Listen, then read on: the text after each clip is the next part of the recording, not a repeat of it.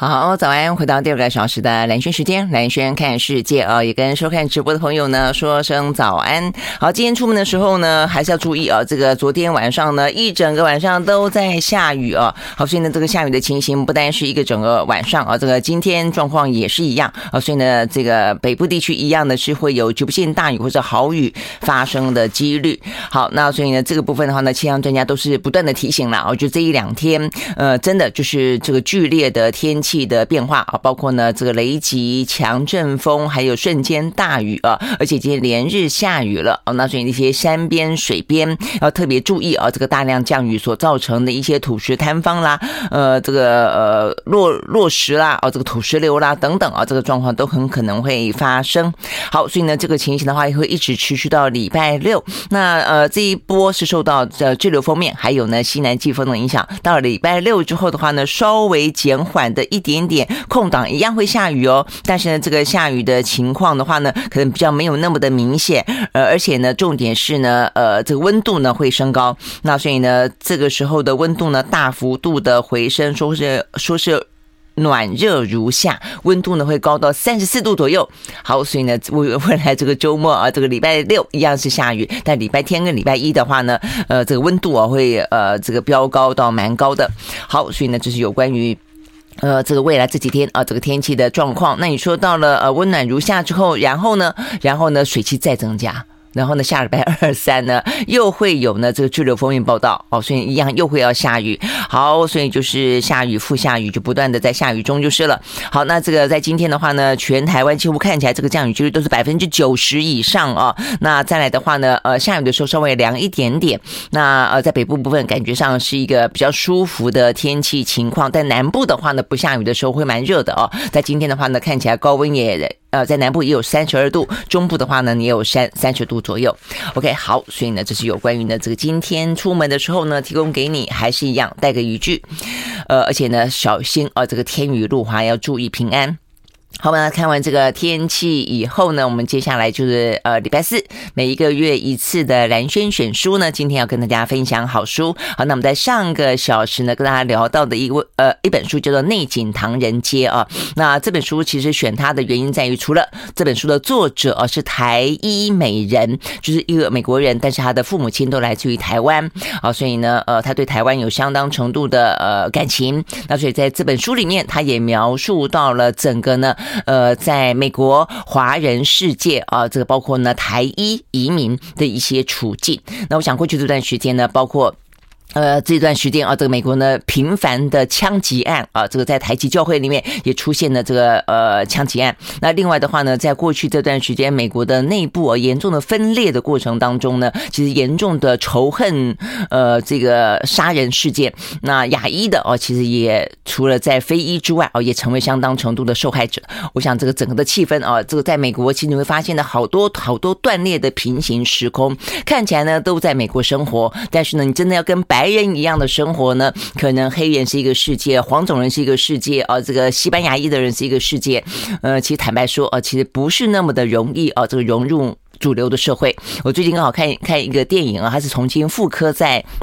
上映的哦，大概是二 二三十年前的电影吧啊，呃，周润发跟钟楚红，哇，那个时候流氓大亨啊，很多年轻人呢都曾经看过啊，呃，那现在呢重新用他的原名叫做《秋天的童话》啊，这个重新再上映，它里面就在演呃两个香港人啊，这个到美国去呃幻想有一个非常美丽的天堂般的生活那样的故事啊，那在里面的话呢，钟楚红就在一个餐厅里面打工，呃，这个地方的描述几乎就跟内景。唐人街里面的某个场景啊，是非常非常的类似的啊，所以呢，呃，看看这本小说或者看看这个电影啊，交错起来看，你会有那种呃视觉般的呃，然后呢更加深入去理解呢，大家以为的美国的天堂，其实就很多移民来说的话呢，是一步又一步的，而且呢长达了一两百年的辛酸史啊。好，所以呢我们要问的问题是，嗯，这个内景唐人街里面啊，这位作者，这位作者很特别，他。他事实上是一个编剧。而且呢，编过蛮成功的啊，这个美国的影集，我就说这个影集我很爱看啊，没想到竟然是他编的。他编了哪一部影集呢？那再来的话呢，这本书里面呢，有点呃，是用剧本的方式呈现，有戏中戏。他在戏里面呢，也编了一个剧。那这个剧呢，叫做什么剧？OK，好，一个就在他的现实生活中呢，还编了一个什么样的影集？什么剧？那在呃小说里面又是另外一个什么样什么样的剧啊？好，所以呢，这两个问题的答案呢，欢迎到蓝轩时间的粉丝页。按个赞，然后呢，在这边留言，就会有三位好朋友呢，可以得到好书。好，那这个嗯，挑了一些呢跟比较时事有关的呃话题，顺顺便也就是有一些文学性的呃这个感受，同时也更了解了。否则的话呢，在今天啊我们看到呢，这个美国总统拜登回到美国去之后，针对哦他们的这个枪杀事件啊，目前已经造成了二十一个人死亡，也是呢这个占据了相当大的一个国际新闻的版面啊。所以我们待会呢也会来跟大家说，他当然是誓言啊，再次的誓言，美国的呢只要是民主党的总统上台呢，都会誓言，呃，尤其呢在非常多的一些枪击事件发生之后呢，都要誓言要管控枪支。但是呢，几年过去了，到目前为止，距离上一次的奥巴马大概九年的时间了啊。但是到现在为止呢，还是一样啊。美国是拥有枪支全世界啊，这个平均每一个人拥有枪支最多的一个国家，也是呢，因为呢，呃，枪击事件死亡最多的一个国家啊。呃，所以其实对美国来说，自己的本身。内政的问题也很大的啦啊，OK 好，那这个待会呢，先呃再来说。那我们现在一样的先呃关心疫情。对美国来说的话呢，严重大的事情呢是我们刚刚讲到的这个枪击事件啊，然后再来的话呢是想要重返亚洲。但对台湾来说的话呢，疫情还是目前的话呢呃我们的重中之重。好，那在昨天啊，这个昨天的话呢，台湾依旧是全球啊这个第三啊这个疫情严重的国家。第一个的话呢是北韩，那北韩的数字也真的不晓得该不该去相信了啊。那但是，总之，他昨天通报的这个最新的数字是十一万五千多人。那台湾的话呢是八万九千多人啊。在昨天的话呢，台湾的数字最值得注意的是，我们的死亡人数呢再次的飙高，飙到创新高啊。嗯，在昨天的话呢，一百九十一个是中重症当中的话呢，七十六个呢是死亡的案例哦，七十六个人死亡，所以其其实真的是还蛮严重的啊。所以到目前为止，比方说我都会在提到说，全球的疫情虽然趋缓。但是呢，有些国家每天都还是死一百多个人，一百多个人，其实这个部分呢，真的是，呃，很伤痛的事情了，而且持续性的这样的一个状况，对呃这个医院啊的这个压力来说也还是很大的。但是，一百多个人，一百多个人，那台湾七十六个，其实也越来越逼近了。好，所以呢，这样的情形的话呢，昨天陈时中也表明了啊，这两天呢，台湾的致死率已经飙高了，到了百分之。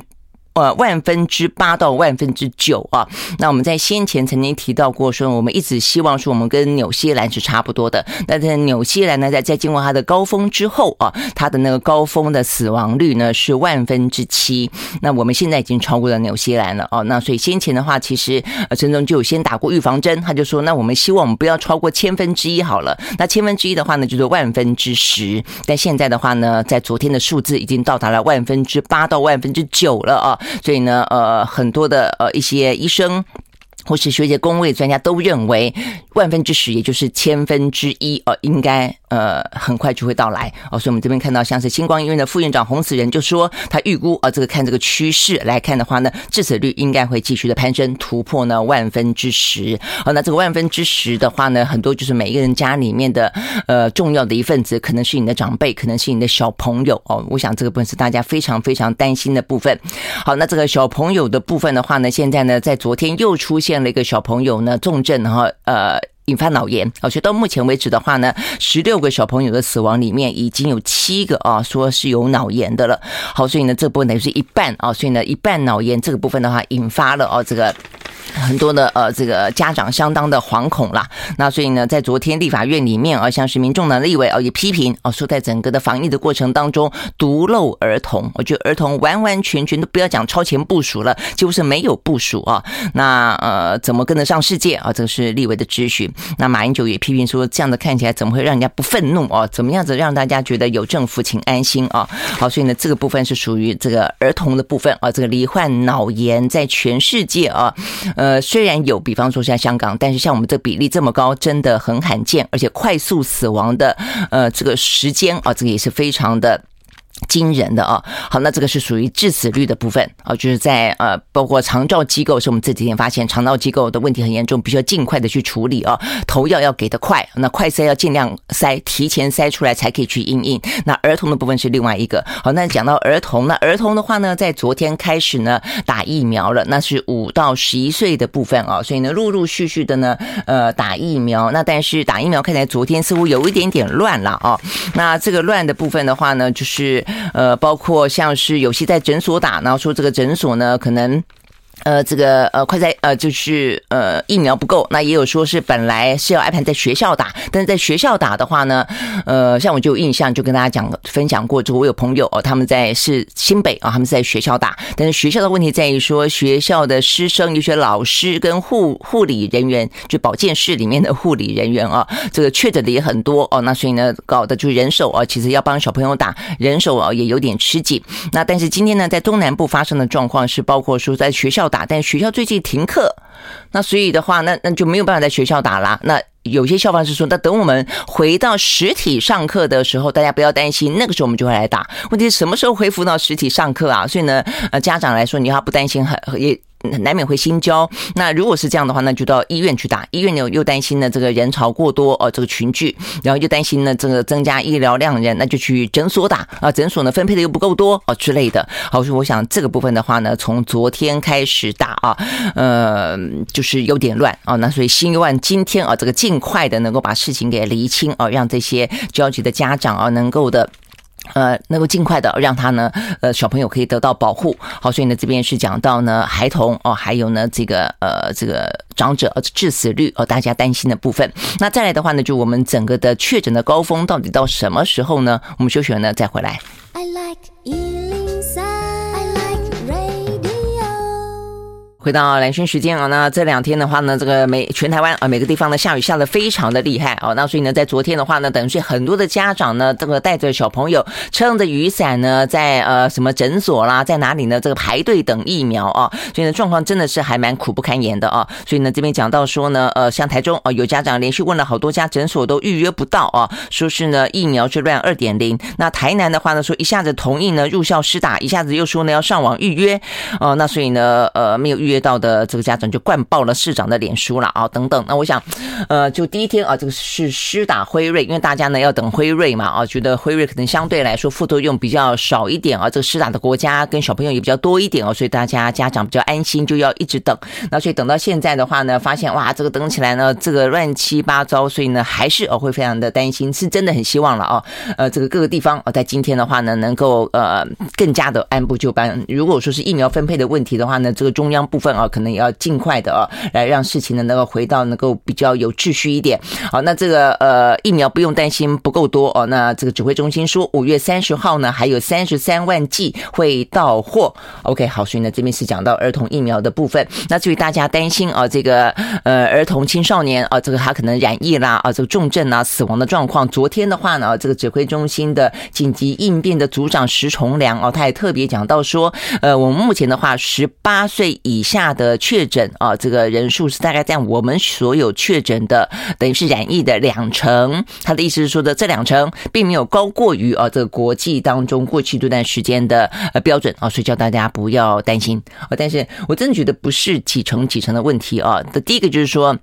我们向来都觉得我们比其他国家好，那所以每次在讲到大家担心的重症死亡的时候，你都跟大家说啊，放心，没有比其他国家多啊，我们本来就比其他国家好了，你还把这个致死率跟呃重症跟其他国家比，其实就就不是我们所期待的，我们应该要更好嘛，这是第一个。那第二个，就每一个家庭来说，一个人就是一个人啊，他绝对不会是一个冷冰冰的数字而已啦。我想这是一个呃，这个决定必须要去理解啊，这个。民众为什么这么的担忧啊的原因啊，而且特别就是非常急需要跟时间赛跑需要帮助的原因。好，那这个是讲到儿童啊，讲到说这个重症率啊并没有高于啊这个其他的国家。那 OK，接下来的话呢就。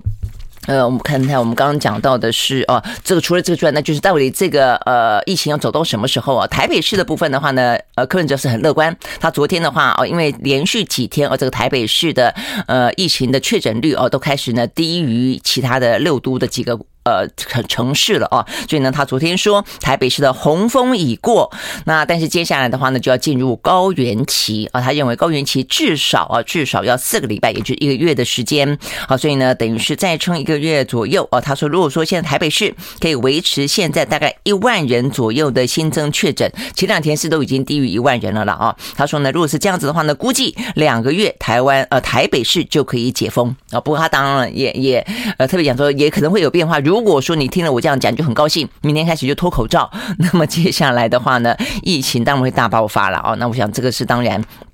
呃，不可能会这样的做的啊，呃，大家还是要这个提高警觉。但是啊，这就台北市啊，一位医生市长啊，他告诉台北市民说，台北市的洪峰已过哦，所以是不是可以这么的嗯，用这样的一个心情来做期待呢？真的就是呃，要继续观察下去了。那其他的呃县市的话呢，可能现在啊还是这个居高不下，甚至呢持续的向高峰迈进。好，那这个就整个了来看，大概我想至少就是一两个月的时间是。一定要有的啦哦，好，所以呢，再来就是昨天开始的话呢，全民快筛啊，今天开始正式啊，这个全民都是呢，呃，快筛阳性就确诊哦，所以意思就是说呢，你不用哦再去做 PCR，才有陆陆续续有一些相关的，不管是请假了、核保啦，哦或者说呃需要去挤医院了啊。好，但是有六个情况的话呢，还是可以 PCR 啊。那这个当中当然包括我们刚讲快筛阳性就确诊，不是说你自己筛了阳就确诊哦，你还要跟医生确认哦哦，所以呢。呃，就如果你有任何的一些属于呃真正。就我们刚刚讲到的，不管是请假啦、呃投保啦、啊等等的行为，要进行什么零加七啦、三加四，你都还是尽可能就是呃，可能是第一个线上预约、远距医疗，或者就是现在的一些快筛检验站啊，这个 PCR 开始慢慢要退场，那接下来的话呢，就是可以有医生当场给你做诊断啊。所以这边讲到的快筛阳性及确诊是要经过医事人员认定的啊。我想这个是第一个要强调的。那哪些状况还需要 PCR 呢？比方说你要住院，因为现在的话呢，还是严控。住院啊，所以你住院要进去的话，一定要 PCR，所以这部分是比较可很重要，而且呢可以理解的。那再来的话呢，就是如果医事人员你拿了这块再去给他看，他觉得有所怀疑，那我想这个有所怀疑可能跟你的身体状况啦，哦，跟你当场的一些表现啦，哦，跟你的一些慢性病有关。如果医事人员有所怀疑，或者呃没有办法达成共识的时候，或者他认为你可能有染疫之嫌，因为哦，因为呢这个快还是有伪阴性啊，所以过去的话呢，我们的指挥中心都强调它的伪阳性啊，所以一直呢不愿意呢不鼓励。大家用快筛哦，但是到目前为止的话，你真的不晓得是呃真的因为伪阳性的关系，还是因为我们的试剂啊这个不够的关系啊。前段时间几乎都是外销，呃都没有在国内贩售嘛，哦根本不够。那但是重点在于说，其实国际间也还蛮关心快筛的伪阴性的，就是说其实你阳性大概目前能够筛出来的有百分之九十以上的啦，但是有些呢你筛筛不出来的啊，呃就它的可能病毒量啊可能没那么高的话呢，就很可能会呈现阴性，但事实上它可能。是阳性，好，所以呢，如果说医生认为你虽然看起来呃这个。是阴性，但是呢，还是有染疫的呃状况的话，哦，他可能会要你啊、哦，这个再去进行 PCR 啊、哦，所以总共有六个状况要进行 PCR。OK，好，首先大船来看是这样的一个呃讯息啊、哦，在跟台湾的疫情相关的部分。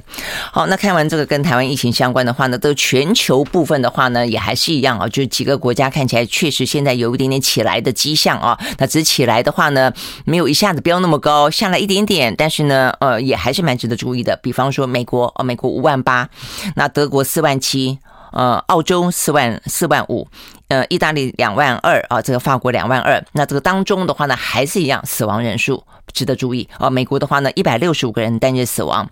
呃，德国一百四十七，呃的意大利有一百三十七。OK，好，所以呢，这边是有九个国家的话呢，在今天依旧破万。但是呢，对于欧美国家来说的话呢，现在可能除了要担心呢，Omicron 再起之外，猴痘的问题哦，看起来确实呢，也有点点。让大家觉得紧张了啊！除了世卫组织已经开始提出一些呃提醒跟警告之外啊，现在的话像西班牙啊，昨天的话呢已经是第二十国第二十个国家蔓延了，它突然之间呢出现了五十五个呢猴痘的病例啊，那所以这个部分的话呢，呃，让他们蛮紧张的，就是尽快的，就是迅速的去跟丹麦去买疫苗。现在这个相关的疫苗只有丹麦有，我们休息再回来。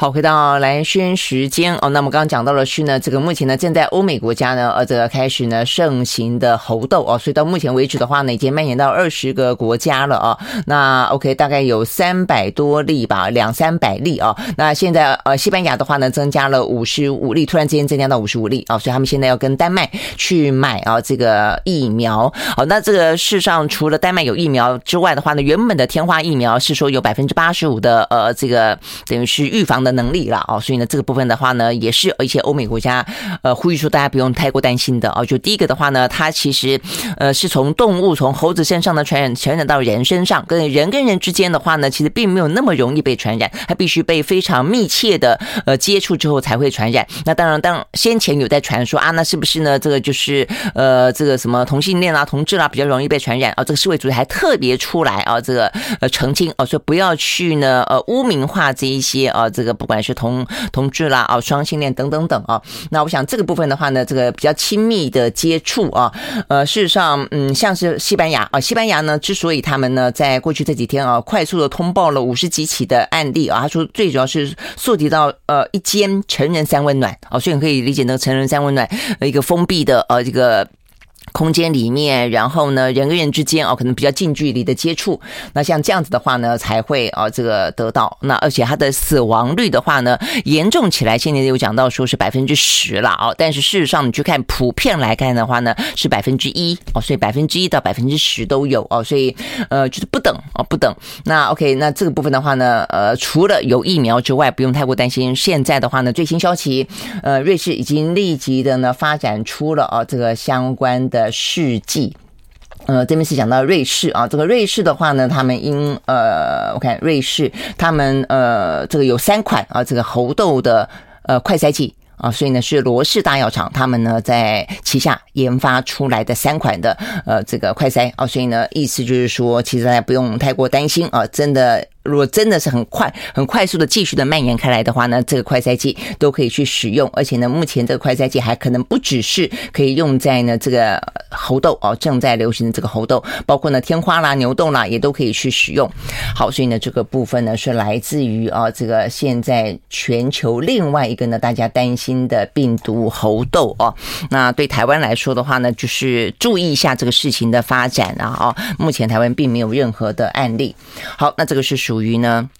我们讲到全球跟疫情相关的话题啊，那当然，呃，就虽然猴痘啊没有到那么的呃传染的。那么的快啊，而且呢，目前的话呢，才刚刚开始有疫苗，也有快筛剂了。但是真的，我觉得人类啊，跟这个自然之间的共处啊，在经过这三年啊，这个三年的时间，真的是很很惨痛的三年，呃，很不一样的啊。这个一辈子，人的一辈子也也没有几个三年了。坦白说啊，那其实就有这么三年，我想应该有很多的一些汲取的教训啊，跟未来应该要做一些不一样的事情。好，那看完了这个相关的疫情的讯息之后，一样接下来看的就是欧。美股市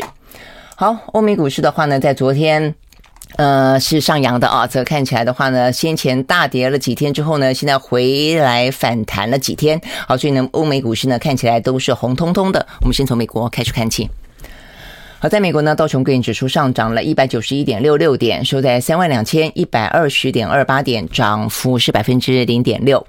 纳斯达克指数上涨一百七十点二九点，收在一万一千四百三十四点七四点，涨幅是百分之一点五一。S&P 五百呢上涨百分之零点九五，另外呢，费城半导体呢涨了百分之一点九八。好，这是美国股市。那欧洲呢，三大指数也都是上扬，德国呢涨了百分之零点六三，英国涨了百分之零点五一，法国呢涨了百分之零点七三。好，那这个涨幅的话呢，当然有一部分的话是看起来。呃，这个呃，美国他们的。联准会啊，公布了他们先前会议的纪要啊，那里面就是看到更清楚的大家的一个讨论，所以呢，政策的方向跟这个官员的思考什么事情，通常透过纪要呢，就就会更清楚的啊，这个去理解，然后对于未来的走势啊，就是决策官员可能会做什么样决策，也比较容易呢，可以去预测。好，那这个在纪要当中显出来，大部分的官员认为接下来的几次会议啊，这个调高五十个基点呢，是差不多可可能适当的啊，所以呢，跟先前呃。呃，鲍尔啊，这个联准会的主席鲍尔拼命的啊，这个就是叫大家不要呃太过紧张啊，这个去嗯想办法降低一些鹰派啊若干鹰派说法的这个忧虑啊，这个事实上是还蛮吻合的啊。那不过当然重点在于说，他们强调的是一方面啊，就是说要非常迅速的，而且呢未来可能会转向更中性的货币政策。那所以意思就是说呢，还会升息一段时间，而且。迅速这两个字，我觉得是重要的，就在时间上面，等于说很快速的，每一次会议当中，应该都会宣布还是要去升息啊。那我想这个是一个重点，但是再来一个的话，就是他们强调说，他们认为，虽然大家都担心啊，这个美国有经济衰退的忧虑哦，但他们认为，在适当的采取措施之后啊，整个的状况应该是可控的啦。OK，好，所以我想这是。呃，这个对于呃欧美股市来说，让大家觉得比较可以放心一点点的一个呃原因。那再来的话呢，就是一些财报，还有一些经济数字啊，呃，开始有一些比较利多的，或者比较让人家觉得呃可以稍微舒缓一点点的呃讯息出来啊。那首先，比方说像美国的耐久财的订单，呃，看起来的话呢，呃，还算可以了啊。这个就是百分之预期百分之零点六，结果是百分之零点四，呃，差强人意啊。那但是。重点在于说呢，另外的一些零售销售啊，像是有呃几个啊，这个也算是零售的百货啊，呃，在昨天公布的财报表现就还不错啊。比方说有一家呃是百货集团叫做呃 Kohl's 啊，这个 K O H L S 啊，这个 Kohl's，那它的话呢，昨天就呃股价大涨了百分之十一点八九。不过它并不是因为财报哦说这个呃表现好，最主要是因为有一些。并购啊，并购的消息，有些潜价的买家，然后呢要去并购，那所以代表的就是他们当然看好这个百货行业，看好这家公司，才会想要并购嘛。哦，那所以呢，这个消息本来有一度说是不是有人要呃下修并购价啦，有人要退出这个并购的行列啦，但目前看起来应该都没有哦。那所以这个部分就是他的利多消息。好，那不过呢，也有是属于财报表现好的，不过这个部分就不是平价百货，这是高档时装的零售啊，这个。连锁店叫做 Nordstrom 哦，这个在美国，那它的话呢，公布的财报调高了哦，这个年营收的预期，那第一季的营收哦，这个高于市场的预期，所以它的股价呢飙升了百分之十四点零二。OK，好，所以呢，像这些讯息呢，也稍微的缓和了大家的一些担忧。不过呢，要担忧的事情也还是有的啦哦，那比方说。拜登来到亚洲最重要的一件事情，顾哦这个经济的安全部分就是产业链啊。那所以产业链的部分的话呢，美国的商务部长呢提出一些的更积极的立法的行动，要保护他的产业链。马上回来。I like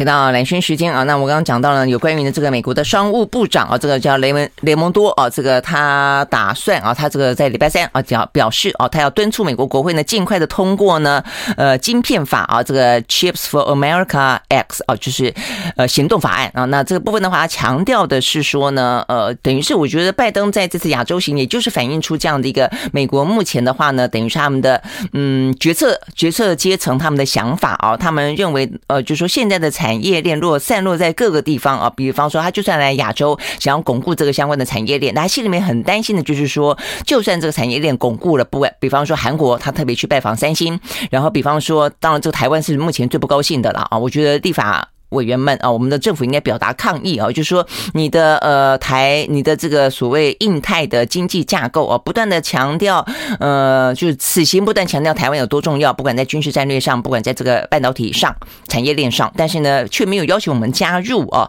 所以我看这个昨天立法院里面呢，连民进党的立委啊，在这个质询。外交部的时候也都是非常的不客气啊，就是说我们在过程当中啊，这个就是美方到底什么时候告诉我们不不邀请我们加入，然后我们呢呃这个没有被叫邀请加入之后呢，有没有表达我们的不满，表达我们的抗议等等啊都没有啊，那所以呢我看这个罗致政甚至讲啊，这个外交部说个唾面自干，我觉得讲得很好啊，呃就这个样子啊，那就是总而言之，呃这个美国它一方面的话担心啊这个呃产业链。嗯，就是要去巩固产业链，但二方面还担心说呢，掌控在台湾手上，掌控在这个呃韩国手上的话呢，其实还是觉得不保险啊。万一发生那朝朝鲜半岛上的局势不稳，万一发生台海局势的不稳的话呢，该怎么办啊？所以呢，这个另外一个思维就是雷蒙多的思维了。他说，所谓的晶片法案就是呢，呃，要去规定啊，更多的，比方说。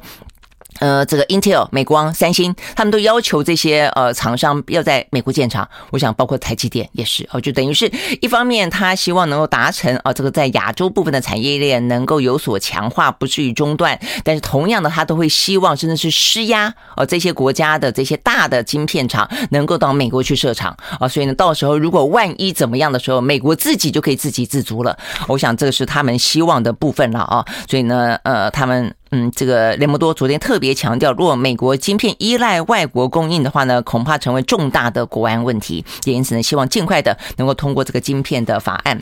好，那这个除了晶片法案之外的话呢，呃，对于全球的经济啊，这个牵一发动全身的，还包括中国大陆啊。那所以中国大陆的话呢，这几天已经看得出来，一方面呢又在呢呃这个严加风控，其实这方面真的也都没有松手。呃，像是呃这个北京啊，目前看起来的话呢，还是继续的啊。呃，这个很多区目前都还在涨风控当中。那但是另一方面的话呢，就只好同时并进的大规模的救经济啊。所以李克强呢最近非常的啊这个动作积极。那那这个动作积极的话，他昨天啊说他罕见的召开一个全国稳住经济大盘电视电话会议啊，他们这个会议的名字都很都很白话文哈，就直接叫稳住经济，稳住经济大盘。那这个叫电视电话会议啊，这多少人呢？他这个电视电话会议不是重点，是多少人呢？十万人。这个会议一般的，你说干部开会啊，或者决策高层开会，他这个是从省到市到县，每个地方呢，等等于说他都要求贯彻下去啊，把这个整个的经济的要把它给稳住的这件事情，要所有的人啊，这个每个下到每个市的决策官员都得要知道啊，所以总共的话呢，以这个什么呃中国的。两两千八百四十四个区县来计算的话呢，这一次会议的规模超过十万人。好，那在这样的一个十万人的啊稳住经济大盘的会议上面呢，李克强说。目前呢，中国大陆的经济状况比二零二零年疫情刚爆发的时候还要来得更糟。呃，四月份啊，这个相关的数字，不管是工业生产，不管是出口，不管是投资，不管是消费，所有的指标呢，全面性的回落。那城市的调查失业率的状况升到了两年多来的最高。OK，我想这是。因为这样的一个局面啊，所以呢，呃，目前看起来呢，内需哦，我看这个数字还有内需崩跌哦，说四月份的社会消费品的呃零售的总额比去年同期大减了百分之十一。然后的话呢，他们有学者做一个数据的调查跟趋势的研究啊，他们特别讲到说，消费消费如果下降百分之一的话呢，未来的七八年持续性的应该都很难回来。哦，所以呢，下呃下跌百分之一就会这个样子，现在下下跌百分之十一耶。好，所以呢，对他们来说的话呢，当然是非常的担心啊，这一波的风控哦，又不能够不封，那所以同时的话呢，该怎么样同步的救经济？那所以 OK，这个是目前看起来呢，李克强啊采取非常大的动作啊，希望能够去解决这个，他们也承认非常非常艰难啊。他说不只是两难，是多难呃的的考验，而是对一个行政能力的挑战。OK，好，所以呢，这个部分的话呢，等于就是要把它这个提到非常重要的一个呃，这个嗯台面上而去进行。那事实上，不只是对于中国大陆自己本身看起来这么的啊，觉得呃非常嗯重大的挑战，必须要去克服它啊。这个对于呃全世界来说也都是一样。我看这个电子业方面啊，有一些相关的呃数字啊，是呃在讲到说。嗯，中国大陆的风控哦，对于全球的电子业的一些影响，消费性电子市场啊，因为它的也是很大的市场嘛。如果它那边呃都封控都不消费都不买的话啊，这个问题也很大。那当然供应链啊，连供应链上下游都吹起寒风来啊。那所以呢，市场普遍认为说呢，大陆的风控带来的影响会持续到第三季，甚至会持续一整年。OK，好，所以呢，这个部分的话，大家担心的 PC 的疫情的红利不在哦，因为。一开始疫情起来的时候，因为大家都远距，哇，突然之间呢，这个呃电子业啊，这个相关的电脑相关的产业，哇，卖的下下叫啊。但是现在这个状况，该买的也都买了哦。但是接下来的话呢，如果疫情持续下去的话呢，可能啊这个造成的伤害就更大。好，所以呢这个部分是另外一个联动。那事实上呢，除了中国的风控联动到了这个半导体啦、电子产业等等等，那俄俄乌战争的联动就联动到等联动到的就是。呃，粮食好，所以粮食的问题呢，真的是非常的严重哦。那呃，全球都注意到了哦，这个相关的联合国也不断的去呼吁。那在呼吁能怎么样呢？那现在开始呃，俄罗斯哦有点拿翘了哦，他就提出条件。好，所以呢，最新的消息是，呃，俄罗斯的外交部长昨天提出交换条件啊，说好，你觉得这粮食危机对不对？你要我这个呃黑海的港口能够呢解除封锁，让这个两千万公吨的谷物滞留在呢这个乌克兰的谷仓里头，能够透过黑海港口运出去。好，那你就要松绑对于俄罗斯的制裁。他说，如果这样子的话，我们就让这些船载着这些粮食，呃，离开哦黑海的港口，运向全世界。真的还蛮糟糕的哈，很烂哈。好，但是呢，目前这个就是战争哦，这个战争的话，对他来说，就是你有需求，我可以解套，那就是他所期待的。呃，休息，我们再回来。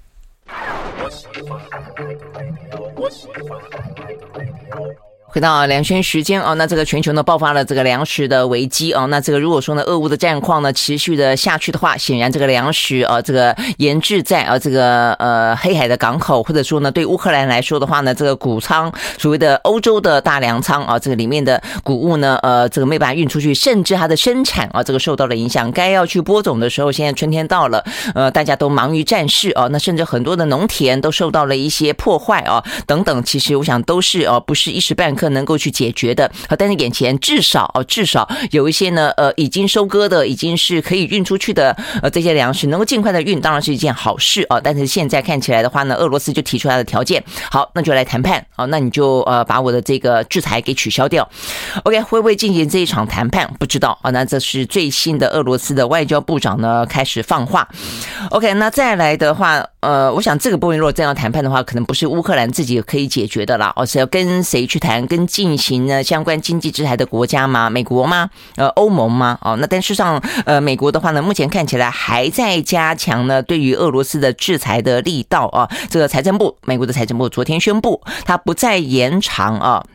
呃，这个对于俄罗斯的一些相关的豁免，哪些豁免呢？呢，就是准准许啊，这个俄罗斯继续向美国的债券持有人偿还债息或本金这件事情，呃，本来就不断的延长，让他有一些豁免，现在不延长了啊，所以意思就是说呢，接下来呃，俄罗斯可能会很可能会陆陆续续呢爆发债务违约的呃这个危机。好，那这个状况的话呢，嗯，对于俄罗斯来说哦，如果说这个制裁继续，那是不是代表？就是俄罗斯，他现在有另外一个筹码在手上了，不只是能源了，还包括粮食。我就让你啊，这个断气之外啊，我还让你断粮。好，那这个问题可能就来得更加的严重啊。那嗯，既毕竟现在夏天了，你说可能是不是呃，不像是冬天供暖啊？这个没有天然气，没有石油，会死人的，会冷死的啊。这个热的话。可能没有到热死啊，但是如果说饿死的话，那又是另外一个问题了啊。OK，好，所以呢，现在俄乌的战事真的是状况啊。呃，很很复杂了啊。那大家看起来呢，俄罗斯也真的跟你拼到底了啊。这个另外一个最新的消息是，俄罗斯呢，它取消了从军年龄的上限。那先前的话呢，就已经不断讲到说呢，俄罗斯真的啊，它这一次的战争从呃闪电战打到泥淖战啊，它久久的没有办法从这个战事当中脱困。对于普丁来说的话呢，真的也是面子上面挂不住了。那他的挂不住当中，没有办法让他啊说退就退啊。这个真的是，如果说退就退的话呢，已经不只是这。这个战争本身啊，这个胜负的问题了，还包括政权本身啊，这个成败的问题。好，所以他的硬的头皮继续打啊。所以先前的话呢，包括包括从什么白俄罗斯啦、什么乌兹别克啦哦开始呢，都找人来帮忙打。那现在的话呢，就是直接取消呢从军的上限啊。那这个部分的话呢，是通过一项法律啊。所以先前有这样说，现在是正式通过法律取消民众从军上限的年龄的上限啊，所以就就可以替。俄军招募更多、更多的啊，这个可以进军、继续军军乌克兰、继续这场战争的更多的军力。好，所以呢，这个部分真的有点伤脑筋啊。而且呢，现在看起来俄罗斯的内部本来大家还期待说，是不是有一些反对的声音啊，可以对于普丁造成一些名义上的压力。但是呢，当呃西方世界呢呃围堵俄罗斯、制裁俄罗斯的这种的这种局面的时候啊，你会发现呢，这个俄罗斯的民众也好。他们的国会也好，也就觉得一咬牙就是开始哦，这种民族情绪又起来了，呃，所以呢就跟他拼了哦！所以呢，昨天这个法律哦是上下议院通通支持，成为一个新的法律。好，所以呢，这个俄乌战争要打多久啊？真的不知道。好，所以呢，从一个角度来看的话呢，确实啊，俄乌影响到全世界非常多。但是呢，就拜登来亚洲行这一趟来看的话呢，呃，他想要去纠结的这些盟友，希望呢复制啊，跟这个在俄乌战况当中，美国跟北约紧密的站在一起的这个情况，反而其实并没有。我看今天呢，看到《华尔街日报》啊，这个做了一篇报道，讲到说，呃，拜登的亚洲行想要彰显美国团结亚太盟友的这个企图，但是他面临了相当大的挑战。他里面一开始就问到说，你没有发现拜登的亚洲行很多参与的国家都不提俄乌战争？呃，就是说对他们来说，哦，都呃在。就是很多我们都会觉得哦，这个俄乌战是一场灾难，但是在这样的一个很重要的外交的场域上面，他特别提到说，像是印度、像是日本、像是澳洲，在联合声明当中，对于俄罗斯的问题呢，未置一词，就显现出来的很多呢，在国际的谈判、国际的合纵连横当中的优先顺序，美国的优先顺序是一个，但是呢，对于亚洲的话，他们的优先顺序可能未必跟美国完全一致啊，所以他就提到意思就是说。呃，这个拜登啊想要在亚洲呢塑造跟这个北约一样啊这样的一个团结的气氛未必哦。那我想这部分跟我们先前分析啊，事实上是一致的啦。我想尤其是呢，他还没有特别提到东协。我想东协呢，对于呃这个部分呃对于美国的呃跟他团结在美国的麾下这件事情，可能呃距离来的更遥远啊，还不只是印度而已。印度是另外一个啊。那其实相较来看，日本。澳洲都还算是比较啊，还是算是站在美方阵营的。OK，好，所以呢，这个对于拜登来说的话呢，啊，印太地区对台湾来说呢，当然是非常的重要啊。那经过了呃这个三温暖啊，这个到底呢要不要呃军事捍卫台湾之后啊，这个后续效应虽然拜登回去了啊，但在后续效应在台湾呢持续的余波荡漾啊。所以我们刚刚讲到了呃有关于呢。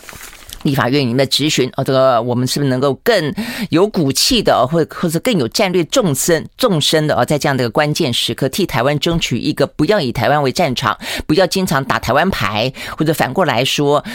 你真的要打，你真的给我们一些什么东西了啊？呃，不要什么事情就是逆来顺受。我想这个部分是我们呃目前看起来真的应该要呃。挺起啊，这个胸膛来的哦。我想昨天有一些民进党立委也真的啊，像罗致政，他至少呢在外交哦国际关系当中比较专业啊，他也说了一些真话。那事实上不止是台湾啊，他后续很多事情必须要更深入讨论。呃，事实上一些余波荡漾啊，也在这个亚洲开始啊。呃，我们昨天就讲到说，北韩啊发射了飞弹，那他总共发射了三枚，就在呢拜登啊这个离开。就是要离开的前后啦，哦，所以这个是欢送他嘛，哦，那再来的话呢，就是中俄他们的呃这个军机啊，就是绕啊这个。日本啊上空，那事实上呃除了这之外，那美日啊也不呃也毫不示弱的啊，昨天呃美日的军机也来巡航进行反制啊。那 OK，你就是你你你来转一转，我也来飞一飞哦。那这个部分的话呢，导致了目前看起来呢，呃这个台湾美呃台湾跟日本上空哦看起来蛮热闹的。呃，共军的东部战区啊，这个在台湾周边海空域举行的多军兵种的联合战备啊跟战实战化的演练正式宣告说，这是对近期美台勾连的严正警告。那过去他演习的时候呢，不太会跟你讲为什么哦。这一次的话，等于是摆明了就告诉你说，我是因为你们啊正在。呃，他们批评啊，美国叫做呃以台呃制中啊，反正就是打台湾牌的意思啦啊，所以呢，这个部分看起来，呃，你来我往，在这个嗯拜登的亚洲行当中挑上了呃某个程度的一个比较尖锐的时刻，呃，我想通常就这样子，通常就是一个交火，那之后的话呢，会稍微的回归平静，但是部署。相关的部署必须要在这个之后进行开始啊，呃，会有一些改变啊。那对台湾来说的话，会有一个什么样的改变？OK，那拜呃拜登的话呢，现在忙着回去啊，处理他的国内国内的事情了啊。所以拜呃拜登呢，昨天啊回去痛批，他话是真的讲的还蛮重的了啊。我觉得也真的是应该，他说呢，他激动的说，以上帝之名。我们何时才能够挺身对抗枪支游说的团体？我们为什么要活在那么一个杀戮当中？我们为什么要让让这样的一个事情不断的不断的再发生？他说呢，呃，我们一定要立法呢，强化。讲管制呃这个枪支是化悲痛为行动的时候了哦。好，所以呢，这个十八岁的少年，呃，看起来哦，他进入到一个拉丁裔为主的国小，展开了扫射，造成了二十一个人死亡。好，所以目前到底美国可以因为这个又一次发生的惨剧而管制枪支吗？不知道，会影响到十一月的选举吧？时间到了，拜拜。